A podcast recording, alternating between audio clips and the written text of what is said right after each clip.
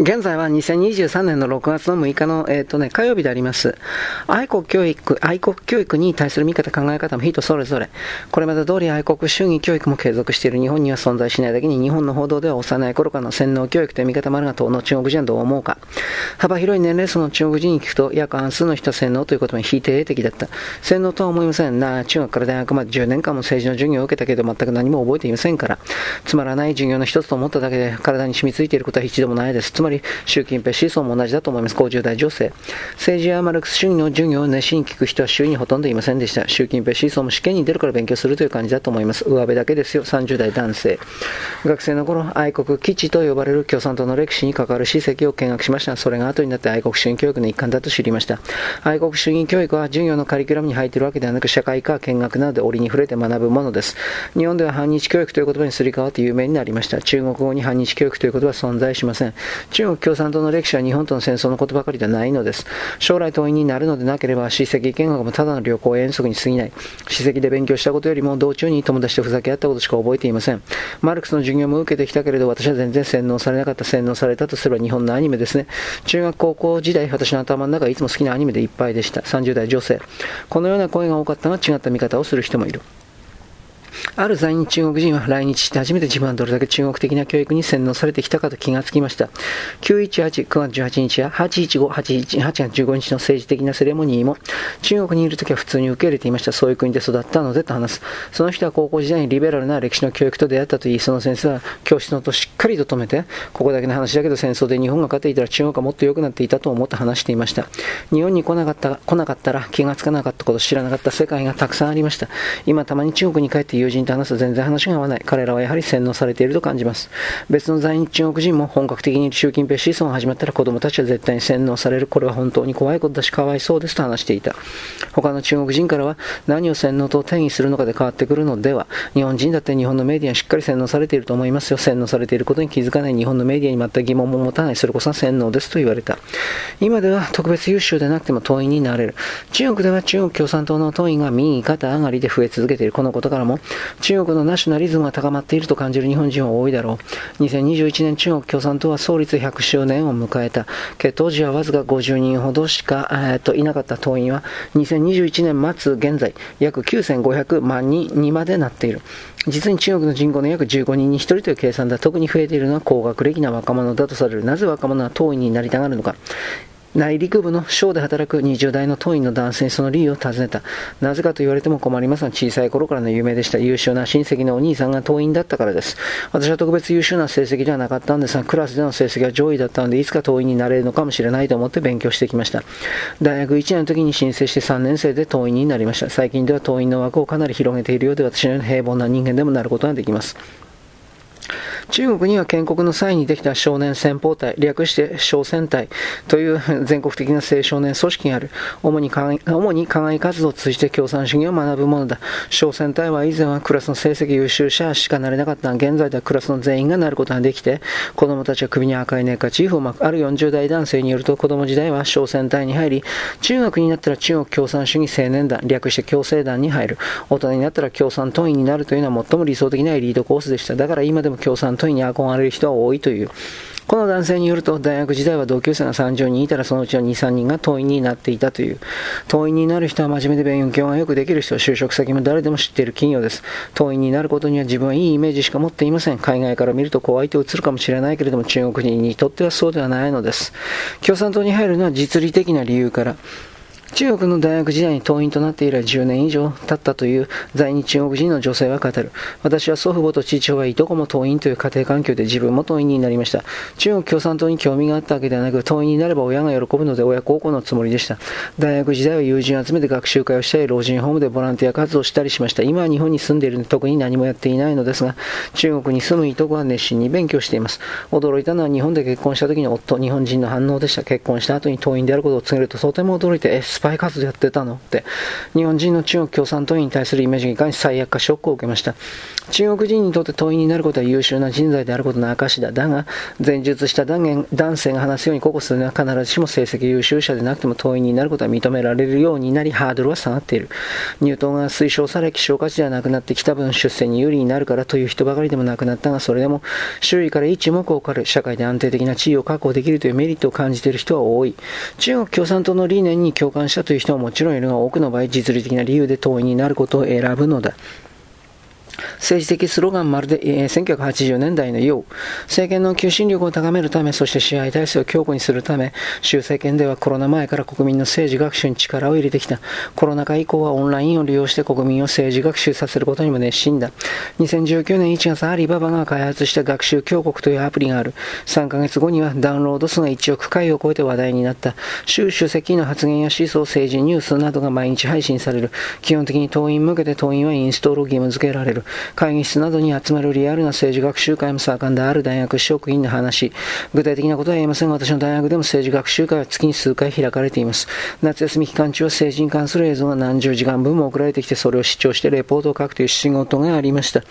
ただ見るだけならながら視聴でいいんですが、それを見て試験を受けたり、レポートを書いたりしなければならないのは苦痛ですし、プレッシャーです。優秀な妻は政治に関するレポートを書くことが得意なので、妻に手伝ってもらって要約してあげました。正直言ってそのレポートは嘘だらけです。ある高校の教師はこういう、学校で政治学習会に開かれるのは当たり前です。党員の先生なら学内で定期的に党員会議というのはあるのですが、教職員全体では年に数回程度です。校長や党員が講演を行い、私たちは聞いているだけ。内容は政治だけではなく、国際情勢や経済事情、教育政策多岐にわたります。興味のないテーマの時は正直言って眠いです。でもこれも業務の一環なんだと思って参加するしかない。この1、2年で変わったことといえば、スピーチの冒頭で必ず習近平思想に関する内容が述べられるようになったことです。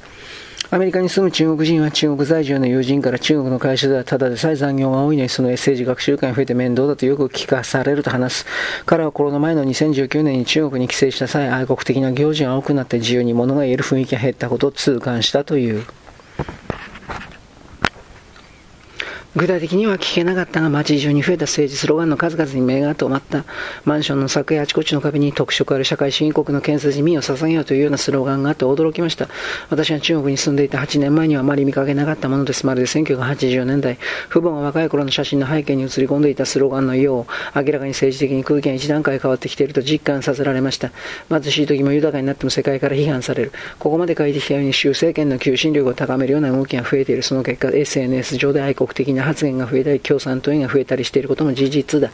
とはいえ必ずしも全ての中国人のナショナリズムが燃え盛っているのかといえば、そうではないと理解できるだろう。表向きは政府に逆らわないし、むしろ積極的に政府のやり方を肯定しているように見えるが、本音では早く政治学習会を終えて一刻も早く家に帰りたいと思っている人もやる中国人はこう話す。みんな政府の動きには敏感です。死活問題ですから、でも周囲の人を見るとただ目の前の仕事が忙しくてそれだけで精一杯という人が多いと思います。日常の不満、文句はあっても今今のところは日々の生活が良くなっていることを実感している。正直この国は何があってもおかしくない経済や人権安全保障など中国には問題が多いのですが、多くの人は自分には関係ない問題だと考える。自分に関係ない事柄ならどうでもいいというのは本音です。別の中国人は言う。今中国を取り巻く世界環境はとても厳しい。でも実際政治と関係なく生きている人はほとんどです。日常生活で自分たちはアメリカに勝っているなどとは思っていない。政府は国内向けに我が国はコロナを抑え込む力があると宣伝しますが、国民はそう言われたからといって団結しているわけではなく、中国人はどこまで行ってもバラバラです。でも同じ方向には向かっています。世界中から嫌われ孤立していると感じています。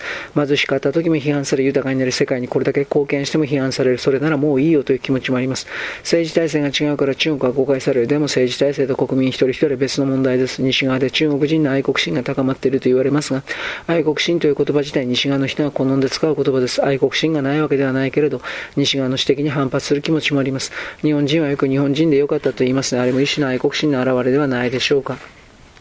第5章。Z 世代が日本語を学ぶ理由。日本の昭和にはまる若者たち。世界的に Z 世代 Z 世代と呼ばれる若者たちの存在がクローズアップされている。Z 世代とは主に1995年から2010年頃に生まれた人を指す。中国で約2億6000万人とされている。人口の約20%を占めている。現在の中国で最も人口の多い1960年代より約2億3500万人や1980年代より約2億2800万人という10年単位の世代に比べても人口は少ないが今後の中国を考える上で彼らの動向は目が離せない。中国の Z 世代について取材していると日本の昭和平成といった時代に関心を持っている人が多い。日本の SNS を見ていた時中国のアイドル事情に詳しい日本人の友人が中国の中国アイドルの中で日本の昭和平成のアイドルブームが起きていると投稿しているのを目にした。この男性が投稿していたのは上海の女性アイドルグループ、SNH48 のメンバーリーフェイがウェーボーに載せていた写真だ。フリルのワンピースを身につけた頭に大きなリボン手にはボンボン肩から昭和か昭和歌姫というたすきをかけて日本の1980年代によく見かけたアイドルのブロマイドのように微笑んでいる。興味を持って中国の検索検索サイトで昭和と入力してみると最も多くヒットしたのは中森明菜だった。他には松田聖子、河合直子、中島みゆき、山口百恵、美空ひばり、千秋直美などの曲や顔写真記事などが次々とヒットした。中国では現在活躍中のアイドルたちの間だけではなく Z 世代を中心として一般の若者の間で昭和ブーム昭和ブームが巻き起こっており他にも音楽、LP、レコード、ファッション、アイドル風の衣装、写真、コスプレ撮影、食べ物、居酒屋など様々な分野に広がっている。どうしてこんな現象が起きたのか。日中双方のサブクラチャーに詳しい30代中国人男性に聞くと、中国の若者はアニメドラマを通じて日本の昭和の雰囲気や風情のようなものを感じ取っています。例えば中国でも人気の AKB48 などのアイドルは昭和風を意識したと思える曲が結構あります。それらを見て影響を受けていると感じます。彼が具体例として挙げたのは AKB48 の発生ユニット渡り廊下走りたい7の希望山脈という曲。YouTube で見ると確かに昭和の雰囲気が漂う衣装や曲調だ。プロモーションビデオは一部が白黒で昭和30年代に流行した歌声、喫茶の店内を再現したイメージで構成されている。この曲はアニメクレヨンしんちゃんのオープニングテーマにもなったので覚えている人は多いだろう。前述の日本人男性も日本の若者の間に広がった昭和ブームが中国の若者に大きな影響を与えると、与えていると分析する。この男性の見立てでは、大きなきっかけが2019年に日本の元号が平成から令和になったことだという改元により平成や昭和を振り返る日本人が増え改めて昭和後期から平成初期までのバブル期や高度経済成長を遂げた昭和という時代を懐かしむ傾向が出てきました。中国の若者もそうした日本のものに触れ関心を持ったんではないでしょうか。コスプレ写真にも昭和というジャンルが生まれ、この点について中国人男性にも聞いたが同じくそうした日本社会の風潮や昭和など昔の日本を彷彿とさせる音楽、アニメなどが SNS を通して中国の若者にも伝播し彼らに大きな影響を与えると見る。中国でも大ヒットしたアニメ鬼滅の刃の時代設定は昭和の前の大正時代でしたね。中国で大人気となっている日本のアニメゾンビランドサガには昭和生まれのアイドルの話が出てきます。それらを見て中国の若者も昭和という時代をとても身近に感じるようになったちょっと古いけど輝いていた時代にしだし親しみを覚え、魅力的に思うのはごく自然な流れだと思います。私は彼への取材で初めてゾンビランドサガというアニメの名前を知った。この作品は2018年に放送されたテレビアニメで不良の事故で亡くなった少女たち7人がゾンビとして生き返ってプロデューサーに導かれながら佐賀県を救うご当地アイドルグループとして活躍するというストーリーだ。この中で伝説の昭和アイドルとして登場するのは今野純子だ。1964年生まれで1980年代にアイドルとなって一世を不備した19歳で死去してゾンビになったという設定である。今野は昭和生まれであるためライブのことをコンサート、テレビのことをブラウン管と呼んでしまったりする。このように中国の若者が昭和という時代に対して日本人と同じように教習、共感、憧れを抱けるような環境が整っていることがあり気がつけば中国でアニメアイドルにとどまらず様々なところに昭和レトロ的なものが急激に増えている。私が中国の友人の SNS 通じて知る限りでは昭和の LP レコードを集めたレコード店できたり、日本映画男はつらいよらしょうもんなどのチラシをわざわざ壁にあった昭和風の居酒屋ができたり、昭和風アイドルのコスプレをして写真撮影ができる写真館ができているなどだ。これまで若者に人気のコスプレ写真に反風、漢服ですね。中国の伝統衣装現代風にアレンジした服装、ロリータセーラー服ジャンルがあったその一つとして昭和少女、昭和写真館というジャンルも生まれているらしいのである。ちなみにコスプレの写真の隅には1980年、丸月三角日など日付を入れられたり、その文字に日本語の旧字体を使えたりという凝った演出もある。です。はい、えー、この辺です。よろしく、ごきげんよう。と一応言ったけどね、まあこれコロナ禍前の話だからね、うん。